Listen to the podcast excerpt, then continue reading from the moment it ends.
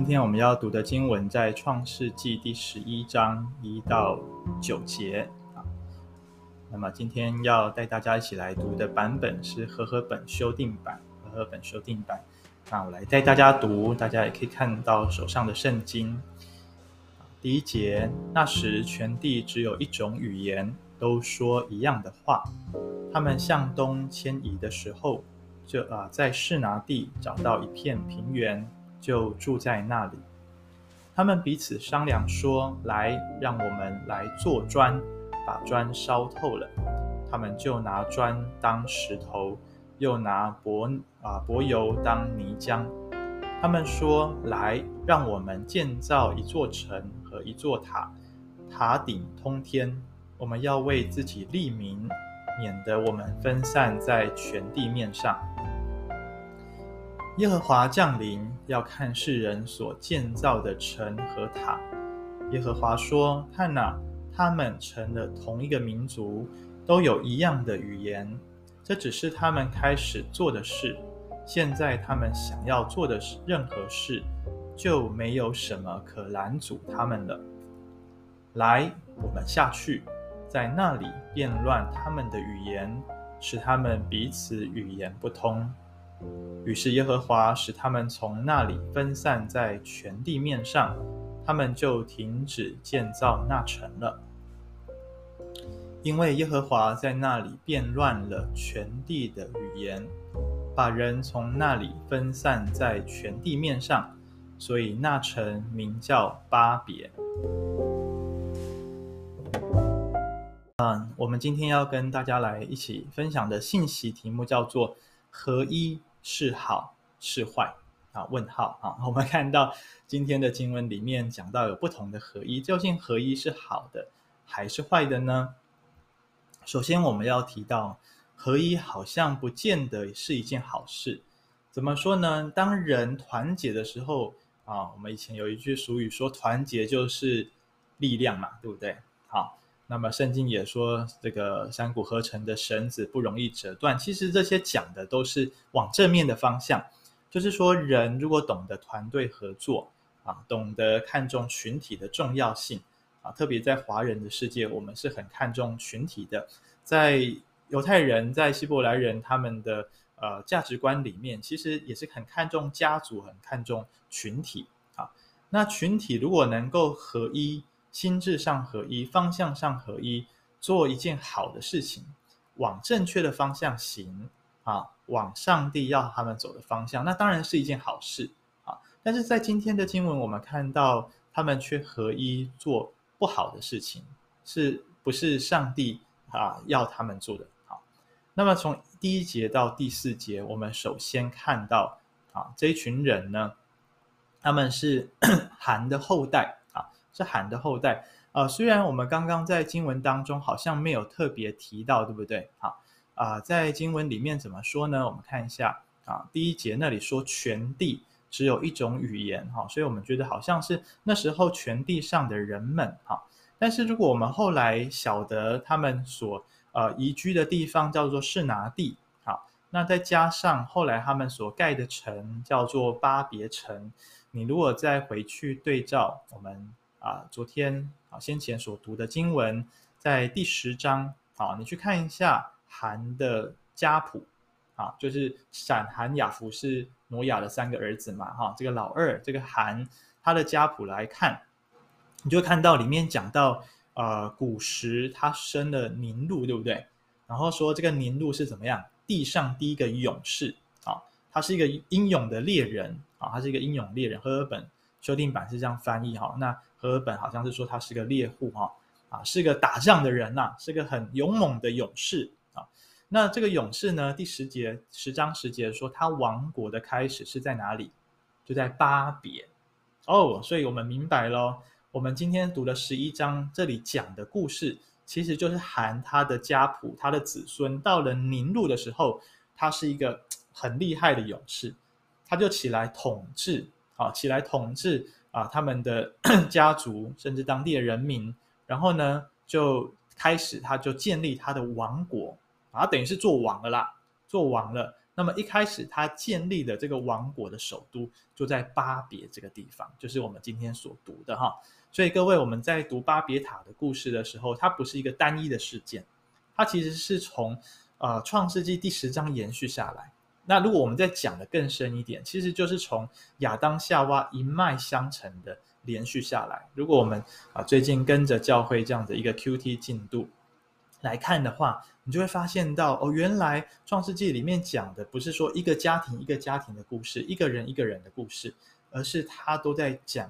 同一件同一个主题哈，同一件事情好，那么我们就继续来看到啊，这里说到韩的后代重操什么旧业呢？好，诶，过去上帝给挪亚跟闪、含、雅弗啊，那给他们智慧做什么事情？盖方舟啊。我们之前如果 有稍微研究一下，你知道那个方舟的大小是非常的大啊，非常的大。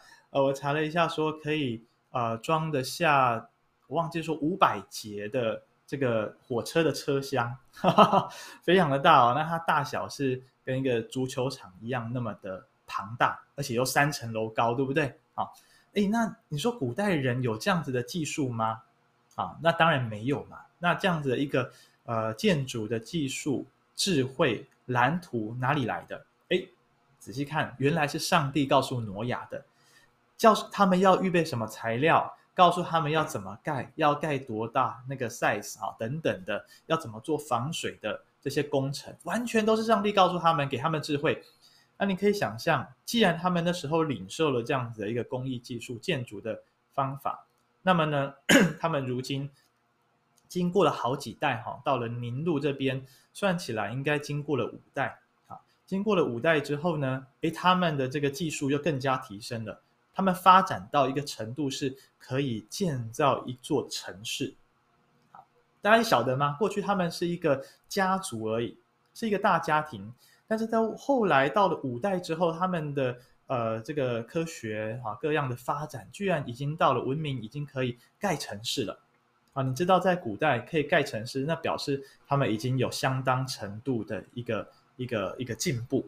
好啊，不管是在建筑上啦。在他们的呃教育上啦，在他们的社会啊各方面，其实都是啊很大的要紧啊。过去盖方舟是为了上帝要保存他们的性命，是为了救恩；而如今盖巴别塔，却是为了什么？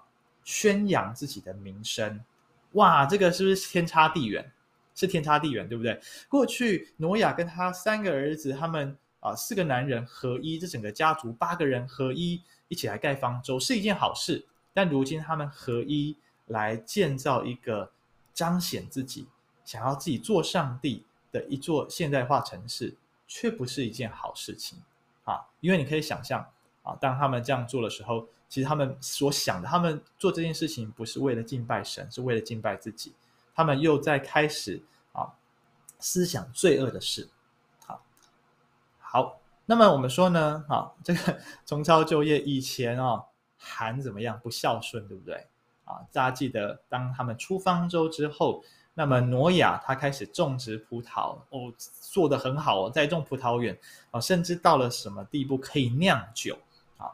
那我们也也也要晓得一件事情，就是说吃葡萄、栽种葡萄可能不是一件难事嘛，这是一种一比较比较一般的农业技术，但是你要到可以酿酒的程度。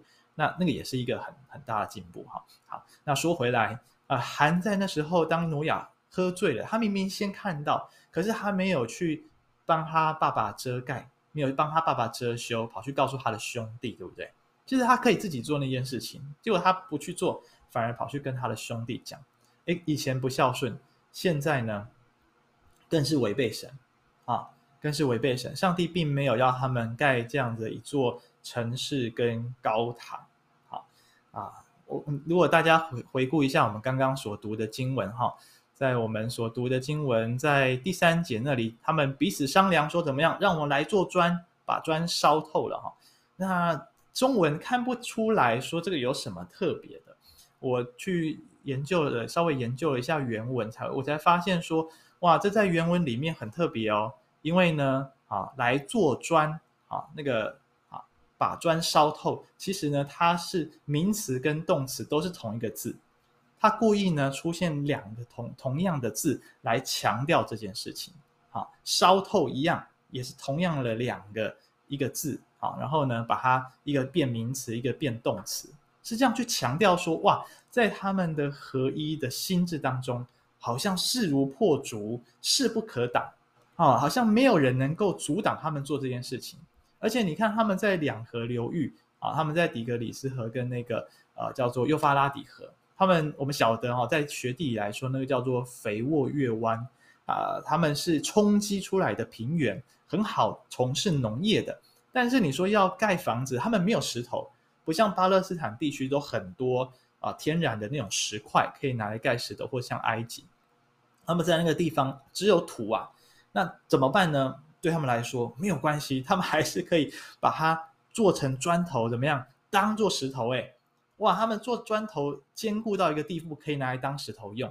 他们没有泥浆，泥浆是把石头漆在一起的啊，就是把它粘着，粘着剂啦，把它粘在一起，啊，让它变成一面墙，让它变成柱子。没有这个怎么办？没关系，他们一样从这个石油当中去提炼出来啊。但啊，柏油哈，这个柏油不是。比较不是我们今天讲的这个柏油哈，它指的是某一种的呃物质，那它里面有一些微生物哈，那那这个也是一种材料，过去是拿来当做呃好像壁画的颜料，但是它也可以拿来当做泥浆粘着剂啊，所以你就看到这群人哦，他们不是很普通的人哦，他们把他们手上这么仅有的资源，靠着他们的聪明智慧。硬是做出一座现代化城市，做出高耸的一座塔来，为的就是要更贴近，好，不是说贴近上帝，是要把自己比作上帝一样。啊，你看他们说怎么样？他们塔顶要通天。古代人当他们要靠近天的时候，表现表现出来意思就是说，他们要靠近神明。但是据研究，这座塔它的塔顶。其实里面是印着天象，就是说可能天上的各种的星系呀，哈，各种的图像。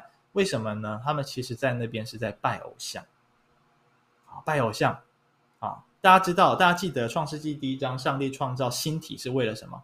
就是为了定节令，对不对？分季节，好，帮助人可以过一个有循环、有次序的日子生活。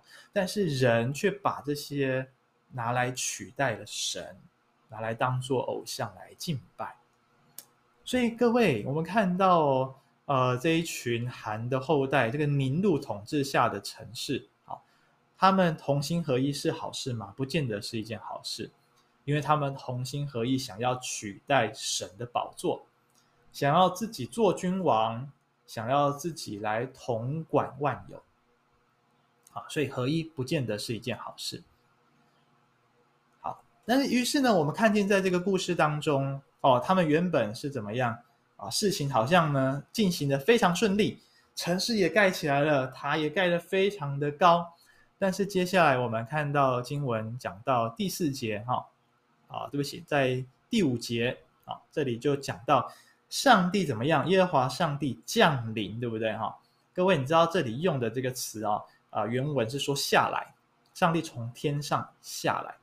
诶，那这个其实是一个作者的讽刺啊，因为我们刚刚才讲到第四节说怎么样，塔顶通天，这座塔到底盖了多高？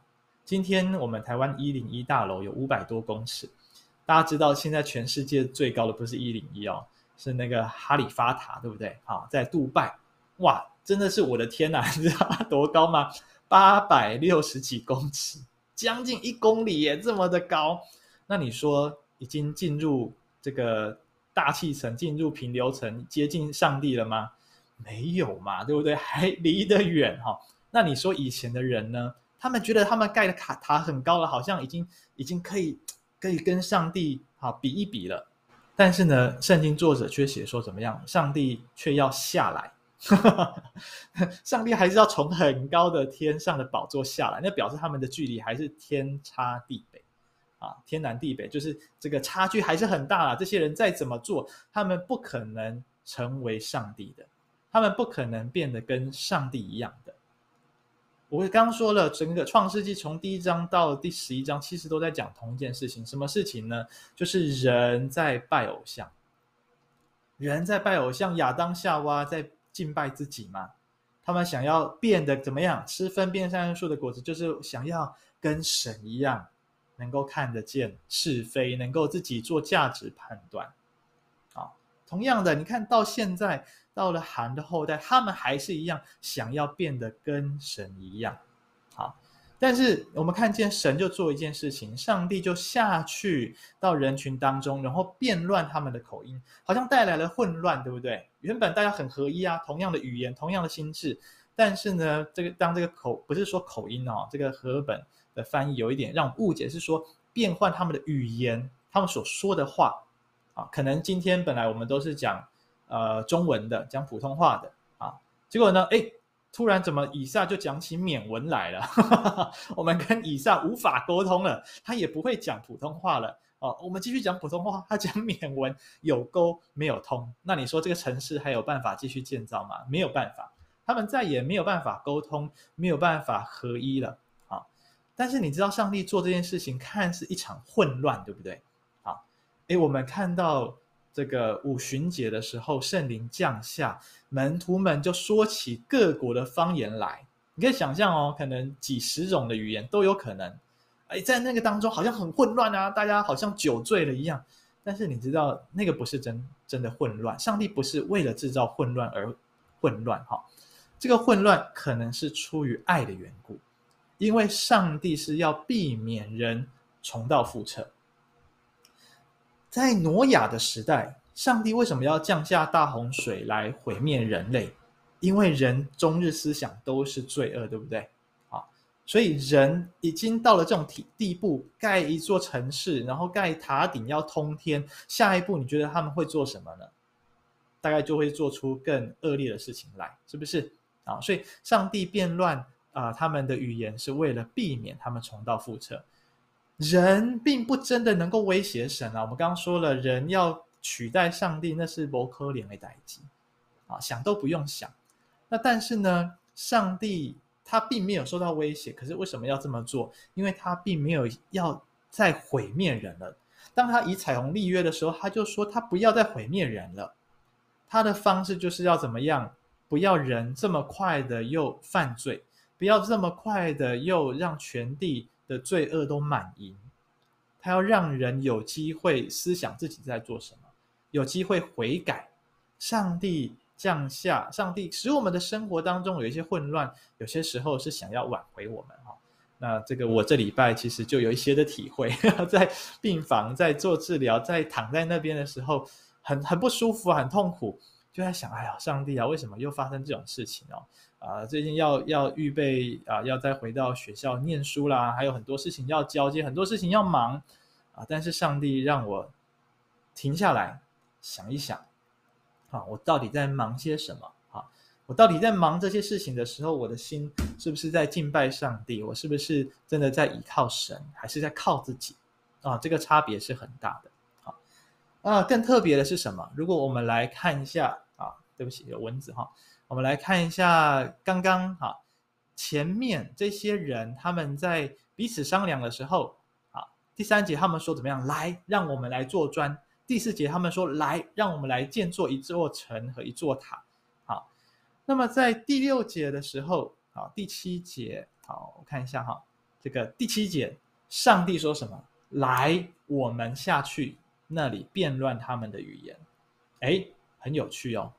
人们的合一是为了要啊同心背逆神，但是三位一体的真神，他的合一却是要拯救亡途之人。啊，在那边，上帝为什么说来我们？为什么用复数的？让我们看见三位一体的真神，他们之间的那个相爱合一的关系，合一是能够使人啊导向真神的。所以这也帮助了我们去思想，当我们在跟我们的家人、跟我们的弟兄姐妹在合一当中，我们要走向自己想走的道路，还是走向神的道路？